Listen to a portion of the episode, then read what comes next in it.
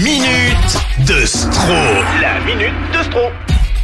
Il nous offre chaque matin bien plus qu'une minute de rire. Vincent Stro. Et toujours en vacances, euh, Jérôme Charnier des infos Oui, Oui. toujours, ouais. Et en vacances jusqu'à la fin de la semaine, là, euh, Jérôme Oui. Je crois, ouais. De toute façon, Jérôme, c'est un con. en plus, quand il est ici à la radio, il fait que manger des pitchs à longueur de matinée. On se fait souvent la remarque, euh, il grossit à vue d'œil. euh, Jérôme. Oh, mais non. Oui, alors j'ai appris un truc, parler dans le dos des gens serait bon pour la santé.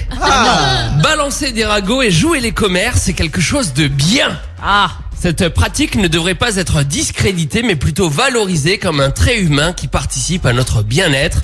C'est ce qu'annonce le professeur de psychologie évolutionniste à l'université d'Oxford, monsieur Robin Dubar, qui est donc euh, très connu euh, pour cette théorie euh, du comptoir. Ouais.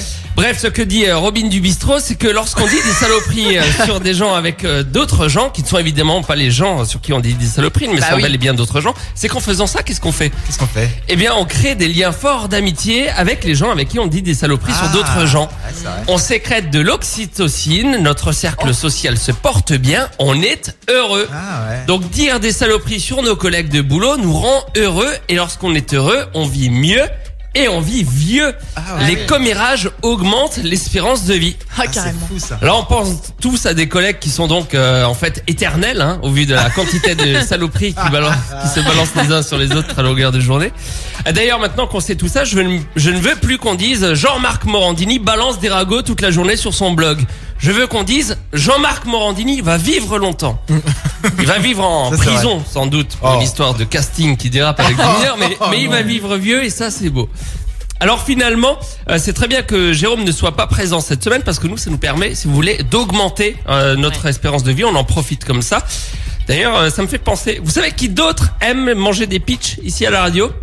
Non. Bah, non. Karine du Standard. Ah bon? Elle adore les pitchs, Karine. Non. Eh, deux personnes dans la même entreprise qui adorent les pitchs. Moi, je vais pas balancer une rumeur, mais je me demande s'il se passe pas un truc entre les deux là. Bien sûr, j'espère que Karine et Jérôme ne m'entendront pas baver sur eux ce matin. Mais s'ils l'entendent, je m'en fiche quand même. Ah bon Parce qu'une autre étude démontre que les gens qui disent les choses assez ouvertement font de meilleurs amis.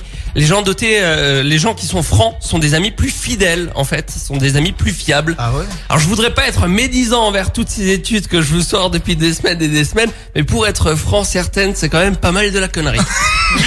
Merci Bravo. beaucoup, Vincent. La grande matinale.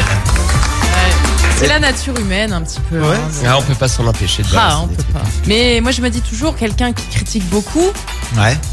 va forcément te critiquer à un moment donné. Tu vois Merci Jean-Claude Van Damme.